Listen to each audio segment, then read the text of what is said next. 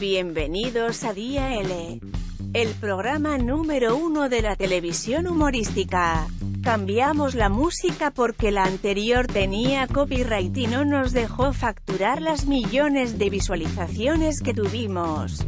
Con ustedes nuestro Lord Commander, nuestro Traba Rubio, nuestro Purrete, Agustín Valetti.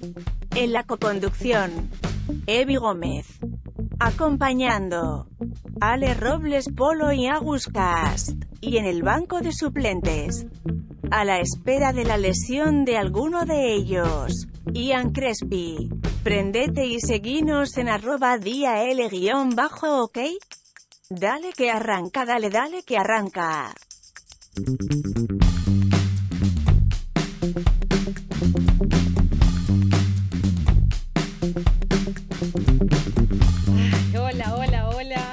Bienvenidos a un nuevo programa de Día L. Empezamos con este tema, con nuestros sanitizantes, con nuestros alcoholes. Más o menos bajamos todo lo que había en el Pharmacity porque vamos a hablar de un tema que esta semana fue muy importante. Es el, es el tema del coronavirus.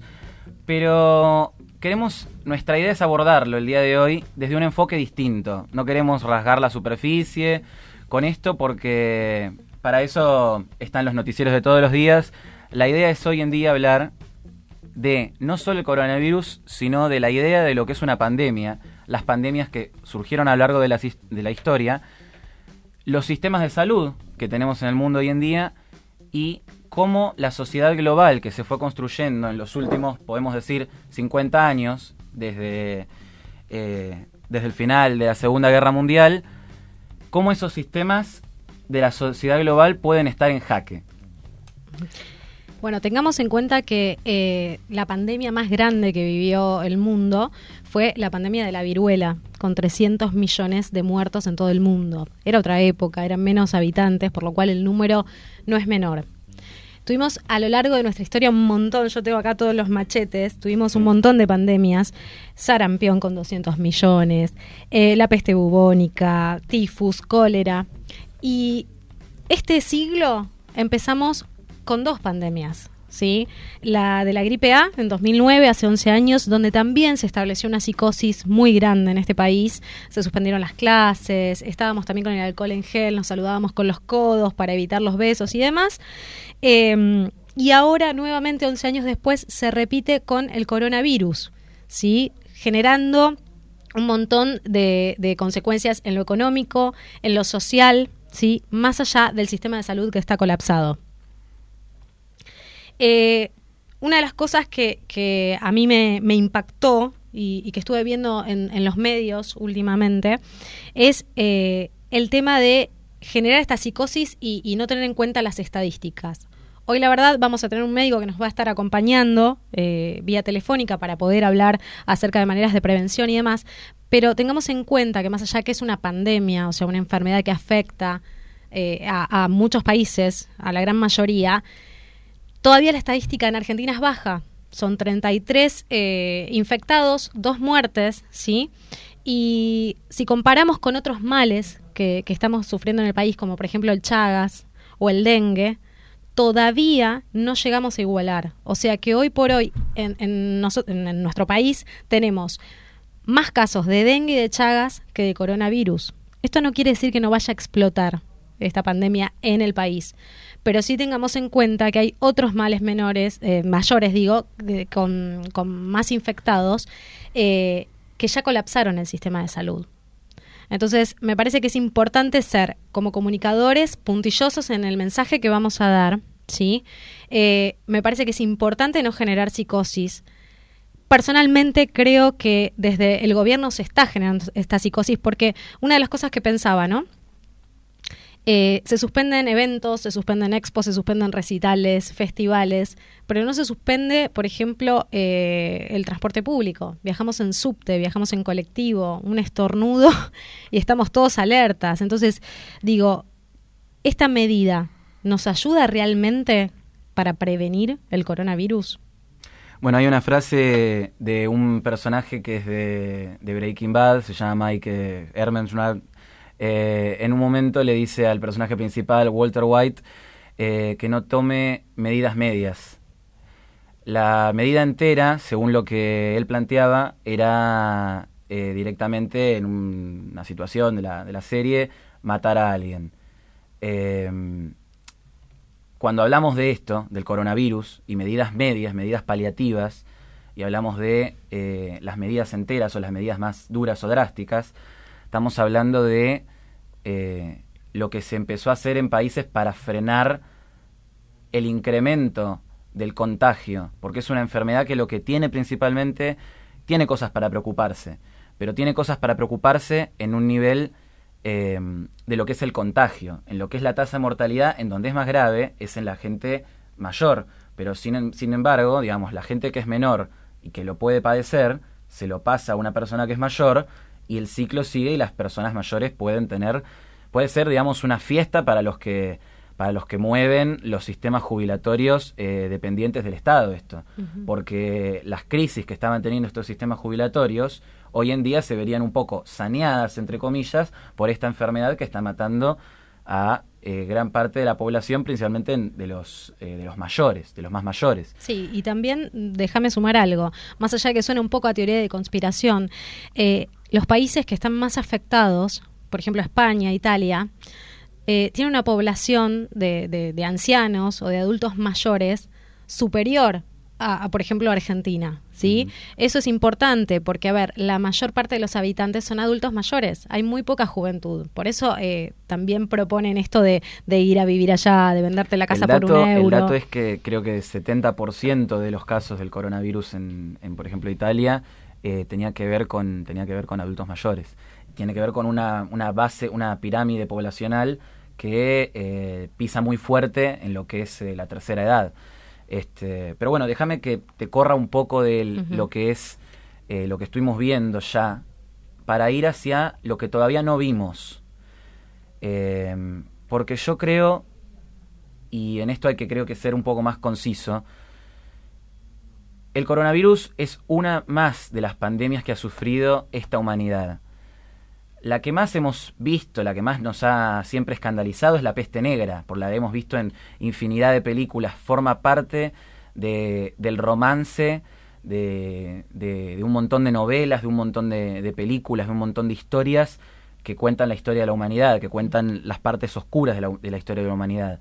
Pero también es generadora de una de las épocas más ilustres de la historia de la humanidad, que es el Renacimiento. Entonces, las pandemias y esto no lo vimos solo con la peste negra, lo hemos visto en otras eh, crisis sanitarias como esta, en otras pandemias. Las pandemias generan transformaciones sociales importantísimas. Entonces lo que nos podemos llegar a estar perdiendo acá es cuál va a ser la transformación social que va a derivar de esto. Nosotros estamos viendo eh, crisis eh, institucionales, crisis políticas, crisis partidarias y económicas y sociales como pueden ser las de Chile, las de Hong Kong. Podemos ver eh, situaciones como, como las que pasan en, en mismísimo China, digamos. De hecho, déjame sumar algo, porque es importante lo que decís.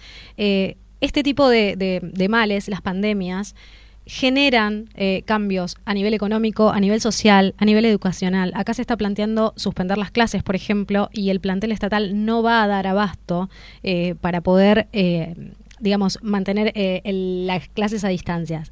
Y después, una cosa que justo hablaste del Renacimiento, nosotros acá, en Buenos Aires, puntualmente, vivimos entre el año 1870 y 1871 eh, la epidemia, ¿sí? porque se dio dentro de Buenos Aires, de eh, la fiebre amarilla. ¿sí? Y lo que sucedía es que no se daba abasto, de hecho si alguien va al cementerio de Recoleta a hacer los tours y demás, no se daba abasto con la cantidad de muertos.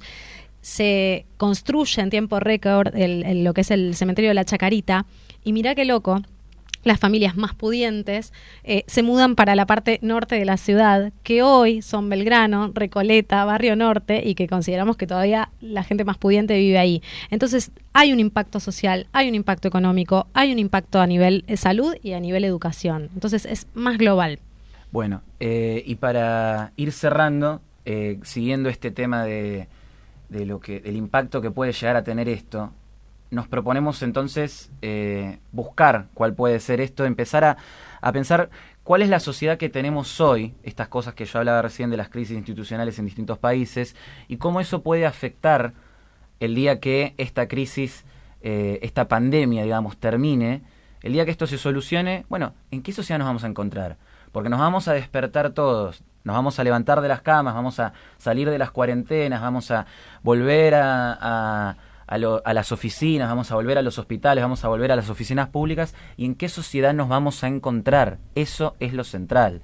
Y ahí vamos a encontrarnos con que va a haber líderes que van a tener, van a surgir nuevos liderazgos, van a tener que surgir nuevos liderazgos que vayan más con la verdad, con la verdad y con soluciones, porque la gente va a estar desesperada la gente va a estar desesperada dentro de esta situación y por fuera de esto. Cuando esto se termine, también la gente va a estar buscando que le respondan. Y ahí vamos a ver realmente, eh, por ejemplo, cuánta gente se necesita en la administración pública para que podamos vivir los argentinos en paz. Eh, vamos a ver con qué necesitamos vivir en cuanto a recursos económicos se refiere. Esta crisis en realidad lo que nos está mostrando es que hay también un parate económico, una, una desaceleración de la globalización a nivel mundial.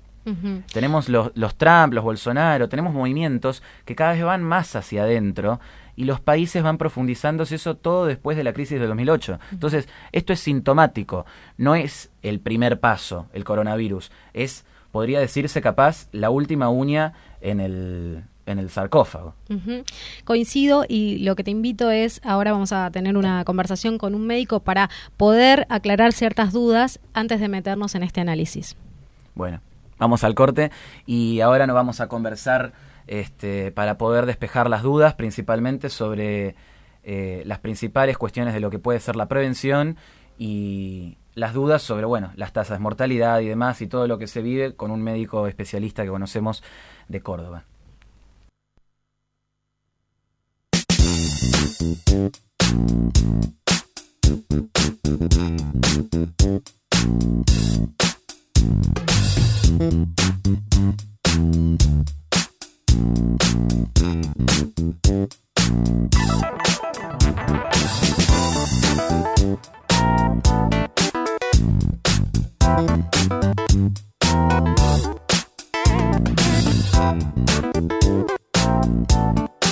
Thank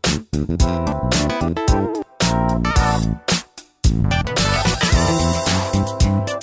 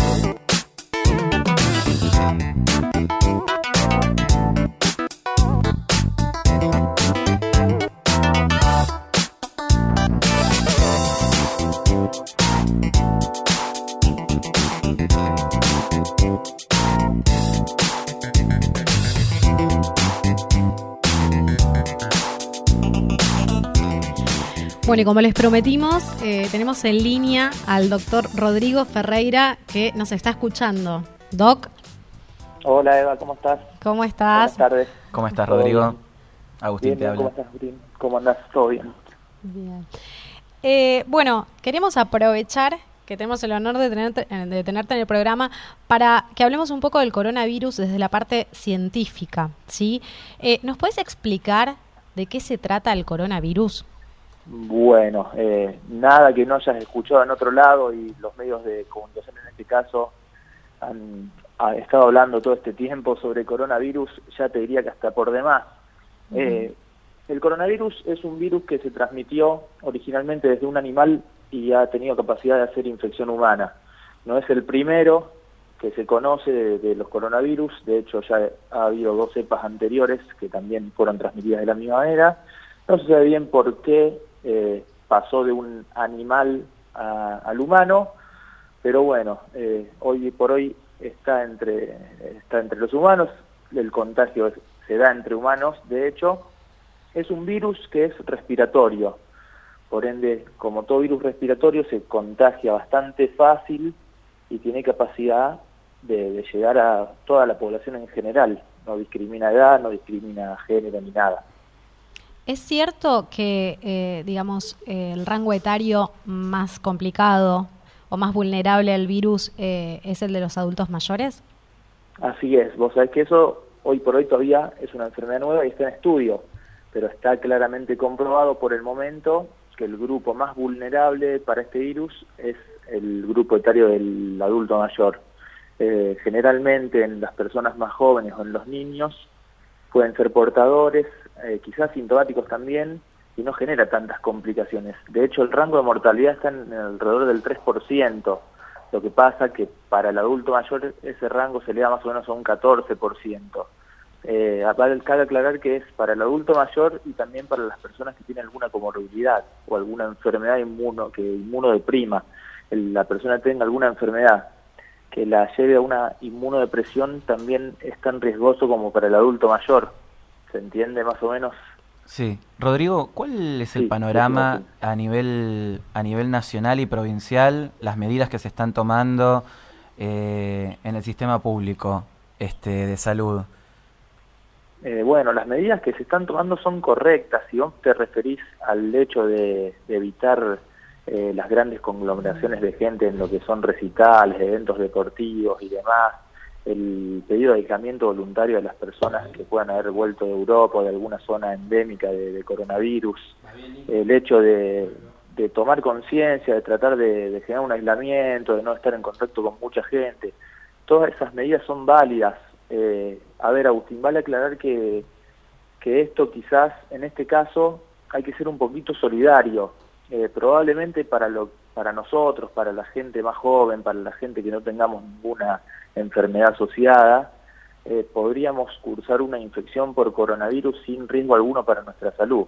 Hay que ser un poquito solidario con el resto de la gente, porque eh, nosotros quizás si lo llegamos a tener no nos pase nada, pero si llegamos, podríamos llegar a contagiar a mucha gente y no va a alcanzar el sistema de salud como para tener eh, mucha gente infectada. Hoy por hoy la cantidad de casos en Argentina es relativamente baja y si hacemos las cosas bien y, tomamos conciencia de que hay que ser solidario con el resto de las personas, probablemente lo podamos controlar.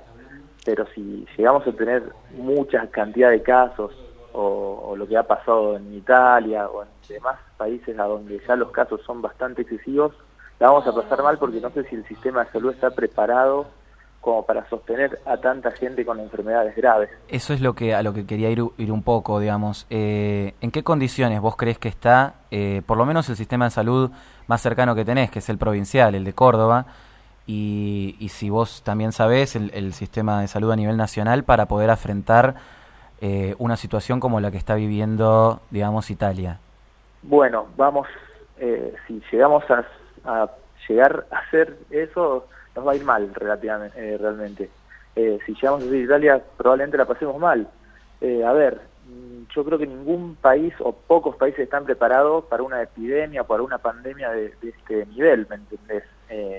es algo nuevo, todos estamos preparados para, sí, para soportar enfermedades graves, pero no sé si en un caso de número muy grande está. Entonces, la realidad es que no tendríamos que llegar a hacer eso.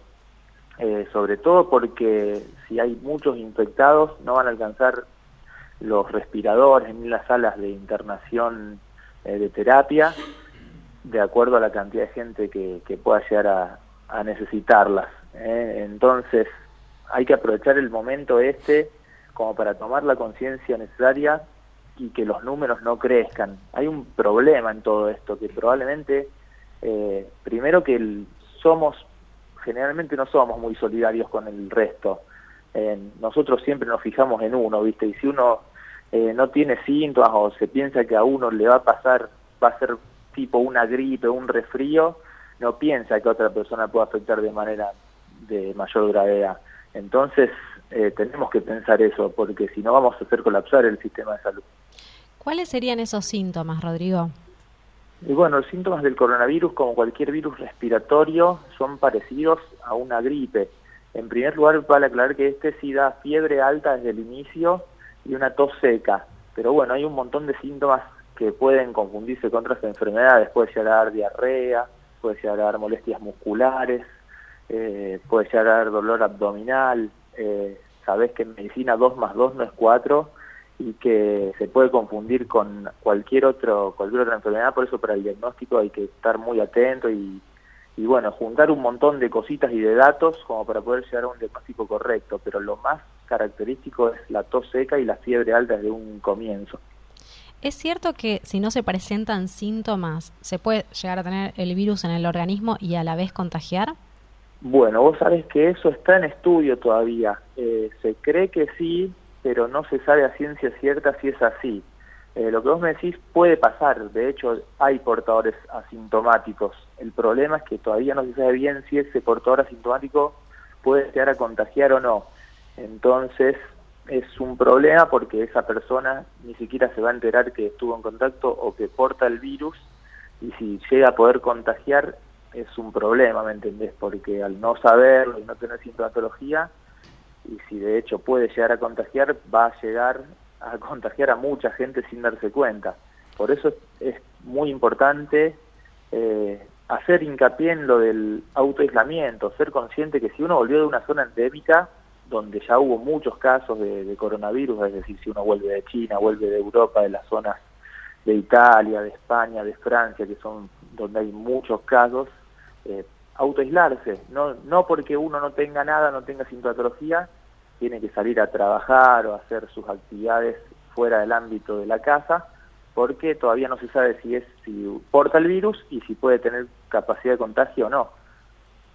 Hablando de las cuestiones de prevención, eh, ¿qué medidas crees que se deberían tomar más allá de, de, las cuestiones como pueden ser el aislamiento y demás, eh, individualmente, cada persona? Como el tema de lo que es el, el alcohol, el barbijo. Eh, ¿qué, ¿Cuál crees que es, la, es lo correcto donde tiene que apuntar la gente y cuál es la forma racional de acercarse a eso, digamos? Porque estamos viendo también que con el tema de ahora de congelar el precio del alcohol, la gente se está atiborrando para ver si consigue eh, de alguna forma este, este método de, de prevención y, y el desabastecimiento es, es importante, digamos. Sí, de hecho, a ver, eh, el congelamiento no sé si es tal también eso, porque me han llegado publicaciones de que el alcohol en gel ha aumentado en varios lados, lo cual me parece un despropósito desde la parte comercial. Jugar con esto, viste, que es a nivel mundial no está bueno. El, los cuidados son, los cuidados para este virus son los mismos que son para cualquier otro tipo de virus que sea respiratorio.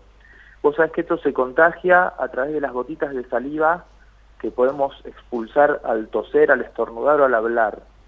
Entonces, y también la llevamos a nuestras manos cuando eh, nos ponemos la mano en la boca y tosemos o estornudamos sobre nuestra mano. Al tocar un objeto con la mano contaminada, el virus queda en los objetos y otra persona que toca ese objeto y se lleva la mano a la boca, a los ojos o a la nariz se puede contaminar. Entonces hay que hacer hincapié básicamente en el lavado de manos.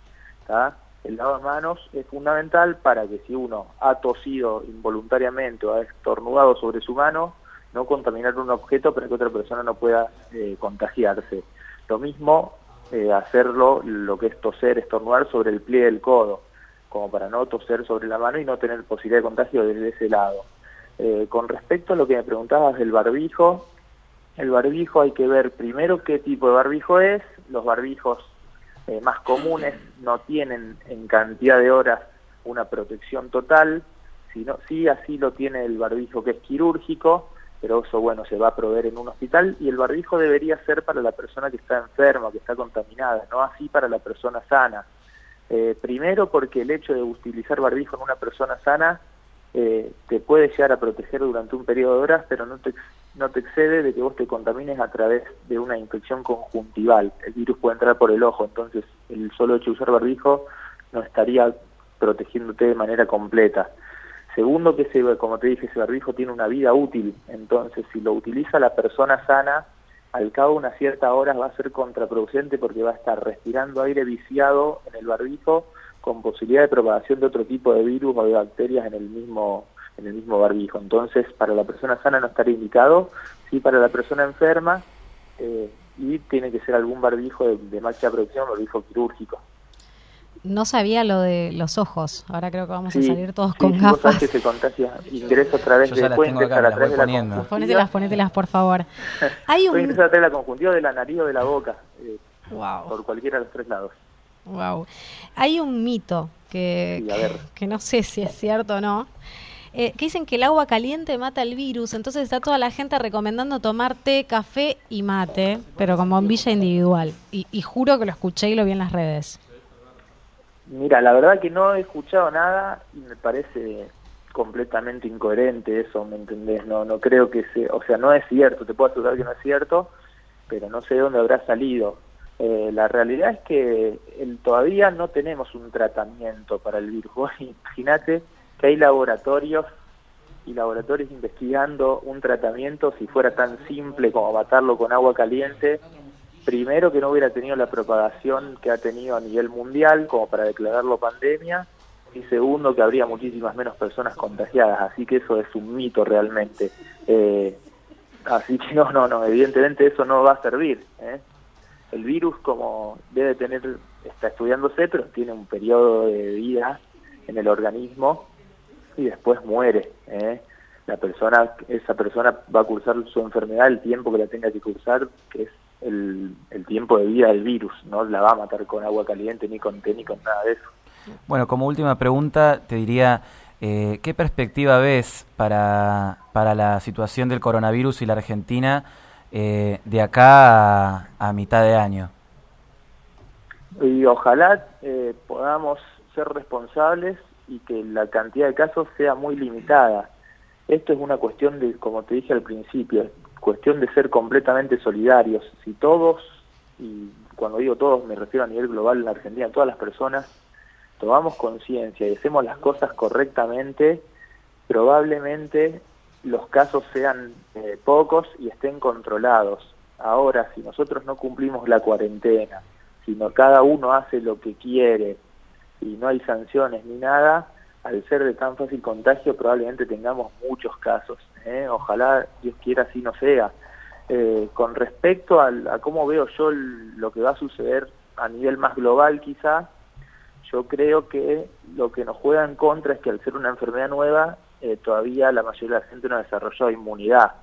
Probablemente con el correr del tiempo y cuando todos en algún momento estemos, porque la realidad es que si, si no se dan, si no hay cuidados ni nada, seguramente casi todos de acá a un periodo de tiempo no tan prolongado vamos a tener algún tipo de contacto con el virus. Eh, cuando eso suceda, probablemente desarrollemos una inmunidad a nivel global. Hoy por hoy, al ser una enfermedad nueva, hay mucha gente que todavía no está protegida. Cuando esto suceda, que todos estemos en contacto, seguramente desarrollaremos inmunidad y cuando, si Dios quiere, se, se desarrolla la vacuna para esto, probablemente esta enfermedad deje de ser tan grave como lo es hoy por hoy. Bueno, muchísimas gracias Rodrigo. Este, No, por te vamos despidiendo y te agradecemos por todo lo que nos informaste. Eh, vamos a sumar ahora a nuestros compañeros Abuscast y, y Alejandra Robles Polo eh, para seguir conversando sobre este tema que nos tiene tan preocupados a todos. Bueno, perfecto, Tinche, les mando un abrazo grande y bueno, ya saben, hay que cuidarse y ser solidario con el resto. Gracias, gracias. No, por favor.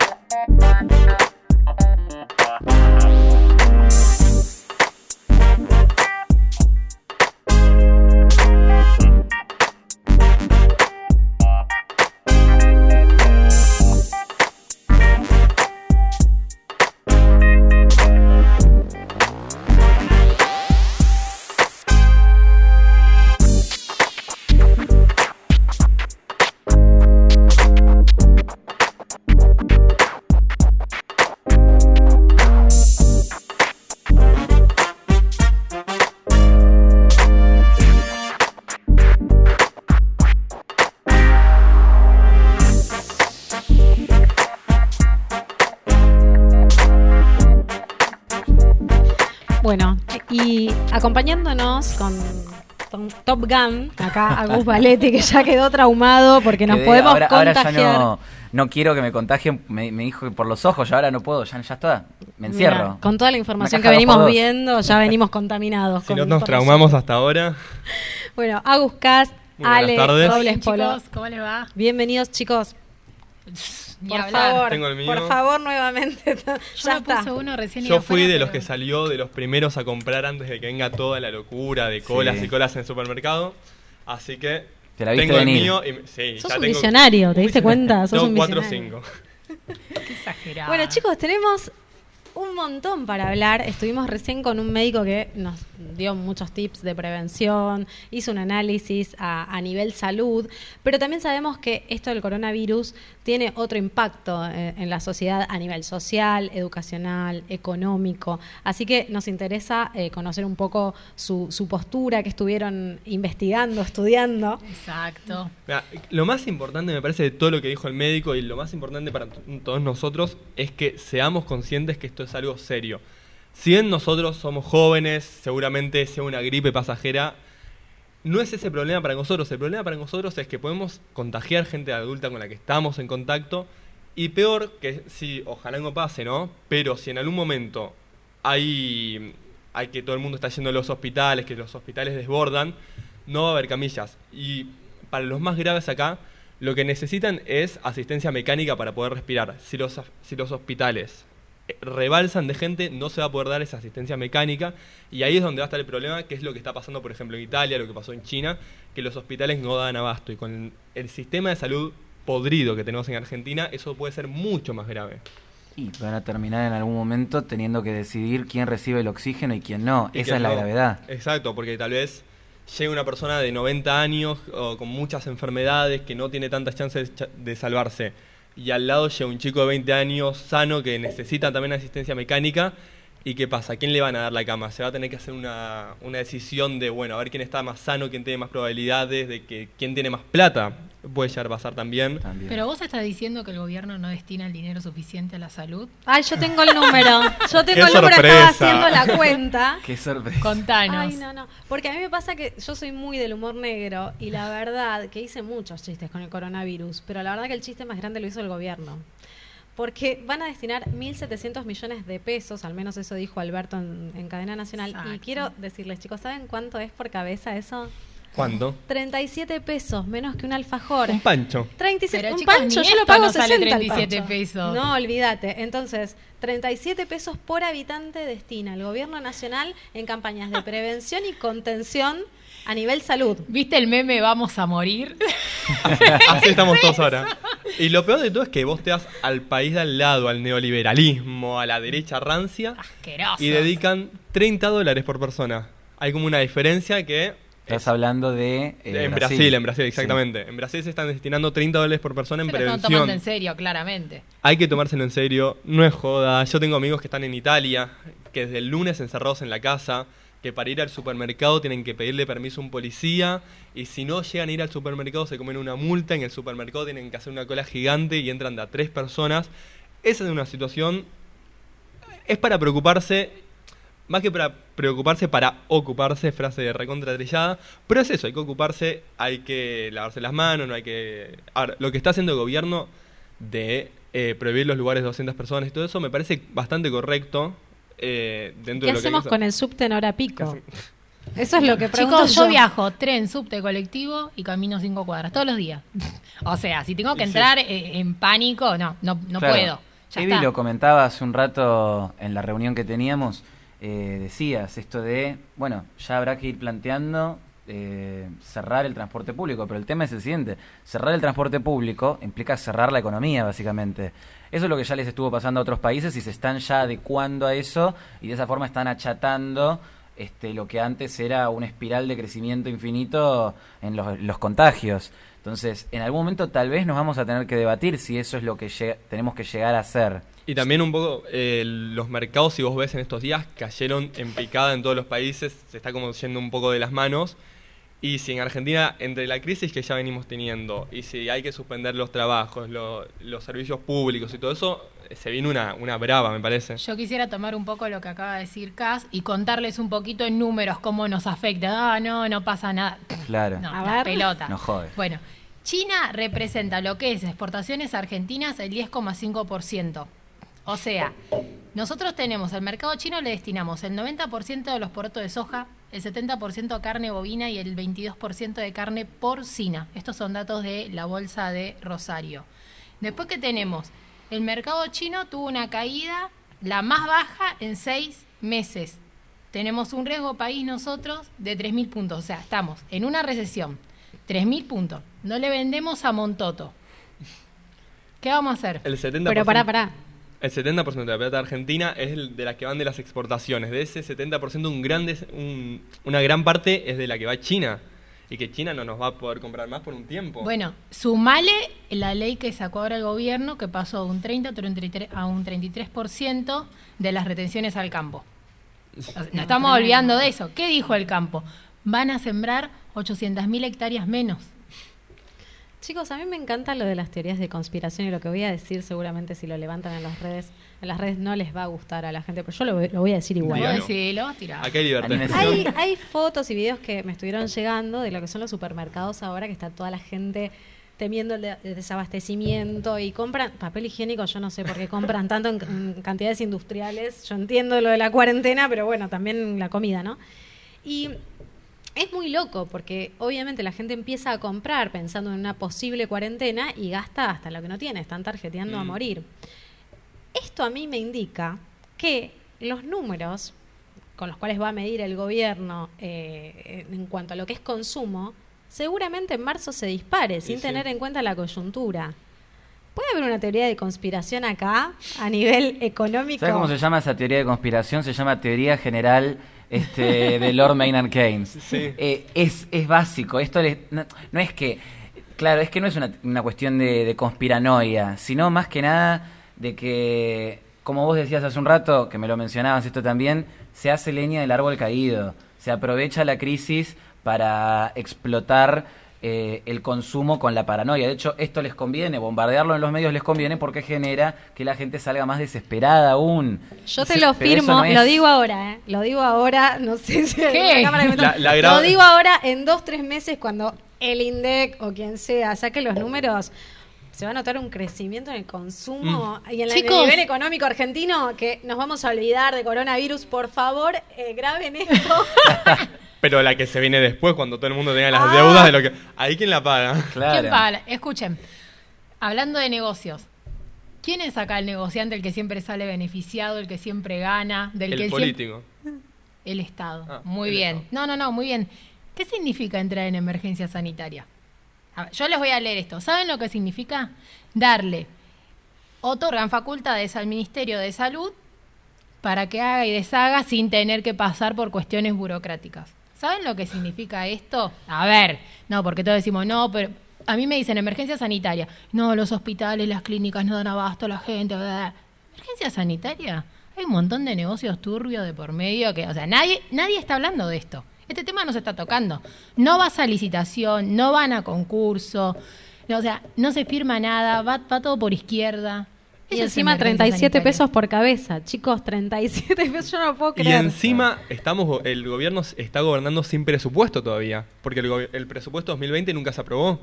Entonces, el disparate que se puede estar haciendo con el dinero argentino. No, una joda. Encima que le dan guita aparte, porque si vos entras, tu ministerio entra en emergencia sanitaria, o sea, en este caso emergencia sanitaria, significa que aparte de la guita que te destina el gobierno al año, te va a destinar un plus más para que vos hagas lo que consideres que... Es más, ahí mismo, eh, pueden contratar gente por izquierda, eh, no sé, contratar servicios, eh, equipamientos técnicos, no sé, hay sin fin de cosas para analizar si quieren. Bueno, igual este quería ir yendo ahora un poco más a algo más global, creo. Este, esto que estábamos hablando de la, de la editorial, el tema de las pandemias en la historia. Repasamos un poco cómo nos afectó, o sea, en tema del el sistema de salud, eh, la cuestión económica que estábamos hablando recién, pero, y bueno, y también esta, esta, esta joda loca que puede significar las facultades extraordinarias, como siempre, son un peligro. Eh, un poco de lo que se habla ahora Sí. con todo esto del coronavirus es de la crisis del capitalismo. Como diciendo un poco, el capitalismo es el culpable de la propagación del coronavirus. Y es como la teoría de. Igual puede llegar a pasar, a ver, eh, si se aprovecha bien y con la labia que tiene la izquierda, se puede llegar a aprovechar bien para esto es una crisis del capitalismo y todo eso. Pero yo creo que también puede llegar a ser un como un surgimiento, sobre todo en Latinoamérica, que no, está muy- no estuvimos viendo mucho hasta ahora, salvo tal vez en Brasil, un poco con Bolsonaro, de los movimientos na- más nacionalistas. Si vos te pones a ver la cantidad de infectados que hay en los países, en los países con fronteras más cerradas, un poco más de mano dura y todo eso, no hay muy es muy grande la, la, la diferencia que hay con, por ejemplo, Francia e Italia, que son países más abiertos. La diferencia de eh, infectados por coronavi- coronavirus, pero es gigantesca la diferencia. Chicos, en Gran Bretaña no tomaron las medidas que están tomando en toda Europa. ¿No? No sé si lo leyeron. No. Yo lo leí a la mañana. Todo lo contrario. Ellos no, porque saben que si se cierran, si cierran escuelas, hospitales, comercio, se está cerrando la economía. Ellos que dijeron, bueno, hay una, hay una crítica muy fuerte de la sociedad hacia el, hacia el gobierno, porque dicen, che, loco, paren, no están tomando las medidas que está tomando Italia. O sea, todos nuestros países vecinos están en una recesión total y ellos dicen, no, nosotros el mercado no lo cerramos quieren salir. O sea, la gente anda en la calle turisteando como si nada. O sea, está, bueno, como acá, pero allá, con los riesgos que hay.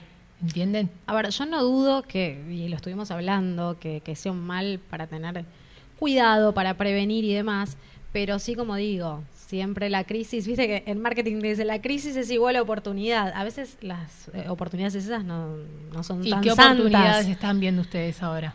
Yo esto que te digo de- de- de- del tema de los números del consumo es, es lo primero que vi. Estaba leyendo yo hoy que en Madrid, por ejemplo, eh, Globo y Rappi están teniendo un auge bárbaro. Claro.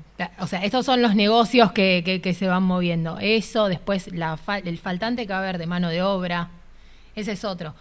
A México lo están mirando con muy buenos ojos para poder producir y abastecer. Europa del Este también, para poder producir y abastecer todo lo que va a faltar después de que pase esto. Ojo. Y hay otra cosa también, ¿eh? Eh, el turismo, pseudoturismo. Eh, yo eh, tengo planificado hacer un viaje y me dijeron, comprar el pasaje ahora que sale Ah, dos sí. pesos. Lo- Y dije, el bueno, pasaje a España 200 dólares, una cosa así baratísima. Es una locura. Hay que si te querés ir a comprar. España, este es el momento. Allá verás, pero para que veo qué pasa en España. Eh, igualmente estamos eh, también en, en un tema que, que, hablando de esto de turismo, eh, nos afecta a nivel social. Hay gente que está varada en el exterior, Mm. que no puede volver. Eh, ¿Por qué solamente te tiene que traer la aerolínea de bandera? Pregunto, no sé. Es carísimo hacer. O sea, pone, yo viajé por LAM. No sé, tengo el vuelo, vuelvo con. No, no, no, no yo no, no compré aerolíneas. O sea, ¿por qué tengo que volver con aerolíneas? Aero- a- aparte, no es que yo pueda hacer el pase de eh, un, un pasaje a otro y, y si pasas de una empresa a la otra y no pasa nada. No, eso te lo cobran. Claro, yo imagino que debe ser también un tema de seguridad, higiene y todo eso, porque eso es un poco más lo que, lo que controlan esos países. Pero habrá que ver. Imagino yo que El es más- negocio de la aerolínea de bandera, chicos, va, no sé, me suena a eso. Capaz que me estoy equivocando, no sé. Yo eh, los veo que están todos con la notebook y yo acá con, con la agenda. Me siento Vintage. así como, bueno, a mí me gusta, me gusta porque No, así voy dibujando. Eh, otra de las cosas que me parece que también es un buen distractor, el tema de los memes. Ya que hablábamos el claro. programa anterior de, de lo que es comunicar, bueno, salió la, la cumbia del coronavirus que Sí. Sí. se escucha en todos lados. Eh, los memes que yo me mato de risa. A mí me encanta mucho el humor negro. es- me, me En hago Latinoamérica cargo. sí que sabemos de todo Sí. eso, de burlarnos de, la, de las crisis que tenemos. Tremendo. Y aparte porque pensábamos que no nos iba a llegar. De hecho, Sí. no- el, el ministro de salud dijo no. acá Bueno. va a tardar en llegar. Una- Al otro día dice, teníamos- "Ah, pa, llegaste temprano. ya". Una de las preguntas que le hicieron al médico era sobre el calor, si tomando bebidas calientes se iba el coronavirus. Y él dijo, no, absolutamente no es cualquier cosa. ¿Y quién fue el que dijo eso? Nuestro presidente. No es que lo dijo alguien que pasaba por la calle y se lo inventó. Lo dijo el presidente. Igual quedó desmitificado acá. La, la bebida caliente no mata el virus, chicos, por favor. No empiecen a tomar té a mansalva.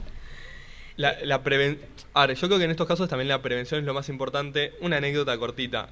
Ayer un casamiento en Uruguay, perdón, ayer no, la semana pasada un casamiento en Uruguay y una mujer eh, que había recién vuelto de Italia fue al casamiento igual.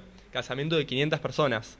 De esas 500 personas hay por lo menos 40 que hoy en día están con síntomas. A la mujer al día siguiente del, del casamiento se le, se le diagnosticó. Y ahora hay todo un barrio de Uruguay que sería como que yo te diga Recoleta, como uno de los barrios más, más importantes, más, más ricos, digamos, que está todo el barrio en cuarentena. Porque la mujer que volvió de Italia se hizo la viva, no hizo lo que tendría que haber hecho, que es hacer la cuarentena, que la gente se lo toma en, joda, pero hay que hacer la cuarentena, que son 14 días en su casa, es una paja, pero hay que hacerlo y ahora está todo el barrio en cuarentena. Chicos, yo trabajo en un centro de salud de una prepaga muy conocida y anteayer vino un socio que llegó de Italia y vino a hacer vino al escritorio, se sentó enfrente de mi compañera, lo atendió mi compañera. Y mi compañera se como diciendo, este hijo de puta, en vez de estar haciendo la cuarentena.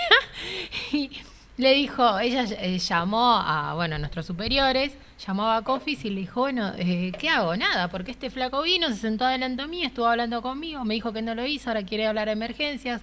Y, no, bueno, nada, llama que te venga a limpiar el escritorio alguien de limpieza con la bandina y Yo, ya está. yo al, le tipo le, le empiezo a tirar desinfectante así, no voy a decir la marca, pero así. Sí, sí. Este, pero volviendo un poco a lo que eran los efectos, digamos, como, como pandemia, Mm. digamos.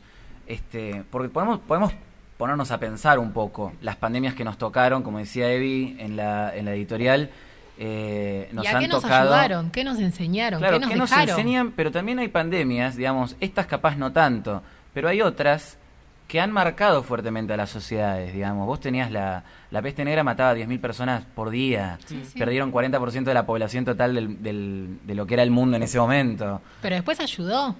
Claro, o sea, lo, hablábamos recién, el tema ayudó entre comillas, digamos. Influyó, digamos, la vivencia de, de estar también, como ahora, digamos, el estar encerrado y que generó en las sociedades un cambio cultural tremendo con el, re- el- el renacimiento. Y así ha pasado con, con- con la viruela, que lo mencionabas vos también, que se le atribuye precisamente un rol importante también en, en las revoluciones eh, industriales, un poco. Eh, ¿Cuál es el estado en el que estamos como sociedad hoy para que después del coronavirus lo que llegue a pasar? Vos hablabas hace un rato el tema este de, eh, De Bolsonaro o el caso de la calle Pou, digamos, que bueno, la calle Pou es más light, Más digamos, moderado. más moderado, pero este reauge capaz del conservadurismo popular que está surgiendo en Europa, que hay un libro muy famoso que habla sobre el renacimiento de estos, estos nuevos nacionalismos y conservadurismos, y que empiezan a acercarse de alguna forma al, al gobierno en, en lo que es Latinoamérica. Entonces, ¿en qué sociedad nos vamos a encontrar? Se los dejo como pregunta. Y, a ver, a mí me parece que después de esto se va a poner un poco en... Se, va a empezar a cuestionar un poco más todo esto del globalismo que vivimos, eh, de la manera que vivimos viviendo los últimos años, va, últimos bastantes años. Y me parece que de a poco y sobre todo viendo con el coronavirus se ve muy claro lo que decía anteriormente. Países con fronteras cerradas hay un cambio radical en, eh, en la cantidad de, infectados. Y me parece que ese discurso puede llegar a pegar. eh, ya pegó en, en, en Europa antes cuando fue la, la crisis de los migrantes.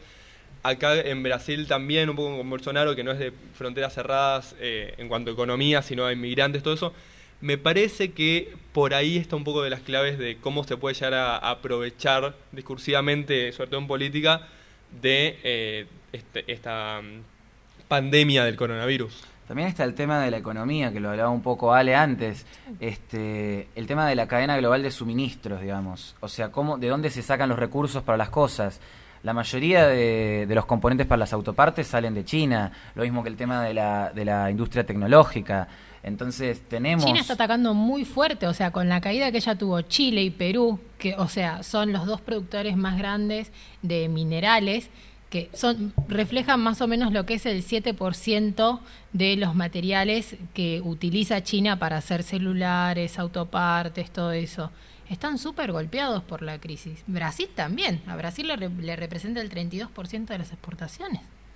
Es muy grande. La economía después de esto va a haber un cambio drástico como pasó después de la crisis de 2008. Me parece que está- la crisis económica va a marcar mucho el rumbo de cómo se va a vivir. Y esto depende también mucho de dos factores. Uno, cuánto dure, de si esto dura una semana más, Claro.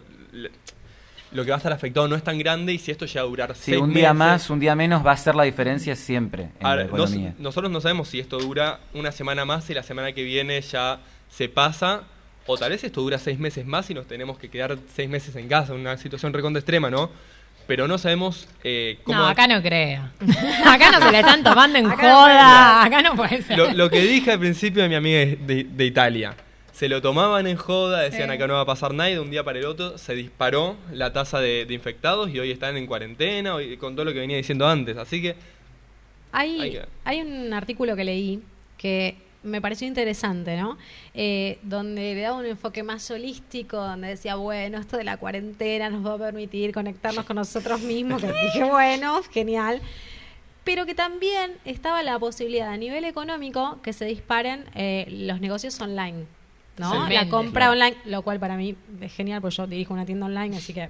No, pero más allá de eso, digo, es cambiar la mentalidad de ir a comprar, El consumo, de- de- claro. del consumo, del local, del negocio tradicional y empezar a, a brindar servicios y productos a través de las redes. Que si bien creció y hay un auge en eso, esto lo impulsaría más. Ahí está donde estaba lo que vos preguntabas, digamos, dónde está esa capaz, esa oportunidad de esta crisis. Si puede estar en los, en los nuevos negocios que surjan de esto, para bien o para mal, le pese a quien le pese, esto lo va a regir los consumos, lo va a regir la demanda. Entonces, eh, depende en todos nosotros qué es lo que hagamos y qué es lo que demandemos en crisis y fuera de la crisis, digamos. Pero volviendo un poco a esto, digamos, el tema de lo- los conservadurismos y todo, ¿cómo vos ponete a pensar? Trump gana con el America First, está el Brexit, o sea, es casi un Britain First, digamos. Este, después tenés las protestas de Hong Kong, las protestas de Chile, que también hablan de un descontento generalizado, global, de la sociedad con el, con el modelo, con el modelo cualquiera sea. Hay un discurso muy anti-establishment, hay un discurso muy en contra de lo que está establecido. Entonces, esta crisis institucional que hablábamos en el programa anterior con el tema de los medios, no es solo institucional, sino que es también es económica, es política, es social y hasta te diría que es cultural. Por eso hay un reauge del conservadurismo popular. Entonces hay que ver muy bien cuáles son los liderazgos que van a ir surgiendo. Ahora se van a definir muchas cosas dentro y fuera de la crisis. Se van a definir cosas como, lo hablábamos en la editorial, cuánta gente realmente es necesaria en el Estado. Porque la gente no va a estar mirando. Y la verdad que sí, me parece re lindo ministerio de género. Qué divertido, sí, quiero pimpollos y flores en, este, en, el- en la marcha del orgullo por parte del Estado. No, lo que van a estar viendo es, necesitamos plata porque estamos teniendo que decidir entre la vida y la muerte de un montón de personas que no entran en los hospitales. creo que también un poco, espero que lo que vaya a servir es un poco enfocarnos en los temas más importantes. No solamente en si aborto sí, aborto no. Abrir un poco la mirada y ver que si vos querés aborto legal, necesitas un sistema de salud que pueda sostenerlo. El sistema de salud en Argentina ya está colapsado desde antes y después de esto va a ser un caos tremendo. Entonces me parece que abrir un poco la mirada... digamos, por malversación de fondos, no porque no tengamos el dinero. Las obras sociales, chicos, acá los sindicalistas son millonarios, no jodan. Sí, creo que un poco eso espero que sirva también para ampliar lo que decía antes, ampliar la visión de la sociedad que tenemos, ir a los problemas reales, que no sea eh, necesitamos eh, que el Estado presente para eh, que el género y dejen de matar a las mujeres, sino que veamos que tal vez están matando a las mujeres porque hay una puerta giratoria en la justicia y los, eh, los que mataron o violaron entran y salen como si estuviesen en su casa, porque las penas no son suficientemente altas. Espero, ojalá, que esto sirva un poco para ampliar la visión. Yo creo que hay temas que son importantes, que nos tenemos que ocupar, pero también hay que empezar a diferenciar entre lo urgente y lo importante. Exacto. Y a veces hay cosas que son urgentes que también son importantes, como por ejemplo el- este sistema de salud. La verdad que solo pensar que mi salud y la de mis seres queridos está en manos de una decisión de una manga de incompetentes, hoy viene un poco afilada, Sí. eh, la verdad es que me da pánico, me da más pánico que infectarme de coronavirus, lo digo así. Me, da pánico. Que esto que, que planteaba el doctor, de que tal vez los respiradores no, no funcionen, no, no, no alcancen, que haya que elegir, la verdad que me da más pánico eso. Exactamente, yo estoy totalmente de acuerdo. Eh, espero que empecemos a ver las cosas importantes, espero que no nos quedemos en la chiquilinada del coronavirus, es en contra del sistema capitalista y que hayan marchas en contra del capitalismo, sino que las marchas estén para pedirle a los que nos Exigirles. exigirle a los que nos gobiernan que tengamos, si vamos a tener un sistema de salud público, tengamos un sistema de salud público de, de calidad, que no nos den 37 pesos por persona para prevención de un virus global y que empecemos a ver los temas importantes, empecemos a ver la economía, de cómo se va la mierda del país, de cómo el déficit fiscal nos está matando. Ah, el Impu- otro día vi un meme de eso. Y cómo nos están matando impuestos y todo eso. Esperemos, espero, ojalá. Estamos en Argentina. Pará, Quiero- porque se quejan del alcohol en gel y de que suben los precios. pero nadie le saca los impuestos a nada, ¿eh? O sea... El IVA no Pero a ver, me parece, IVA. me parece que acá también siempre hubo un error, ¿no? Eh, siempre hay el presidente, hay los políticos, hay los gobiernos. Eh, no olvidemos que son empleados nuestros, chicos. Sí. Entonces, con mi plata se tiene que hacer lo que yo digo. Está bien, me representan y ahí están, digamos, las aristas más controversiales de la democracia, pero son empleados nuestros. Y la verdad que lo que menos hacen es tirar para nosotros. El tema es que en ¿A quién estamos contratando? En Argentina recién este, nos damos cuenta de esas cosas eh, cuando, cuando nos meten el dedo demasiado en el orto. O sea, fíjate el 2001, o sea, tuvo que pasar todo un año y mucho más en realidad para que la gente se dé cuenta, se, se da cuenta, me salió el inclusivo, Inclusivo.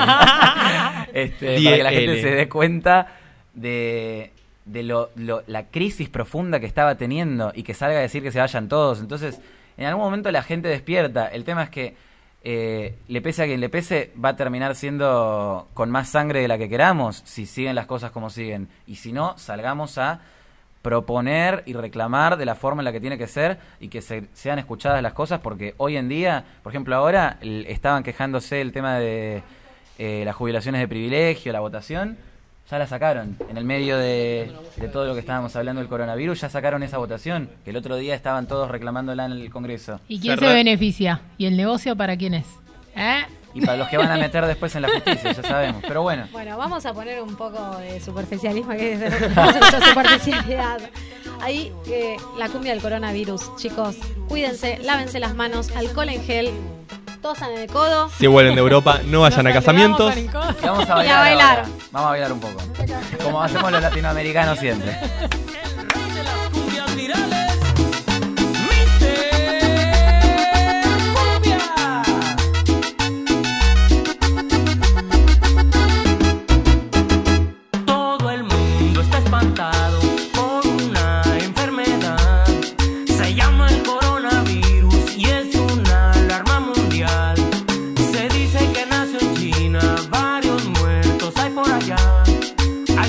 Que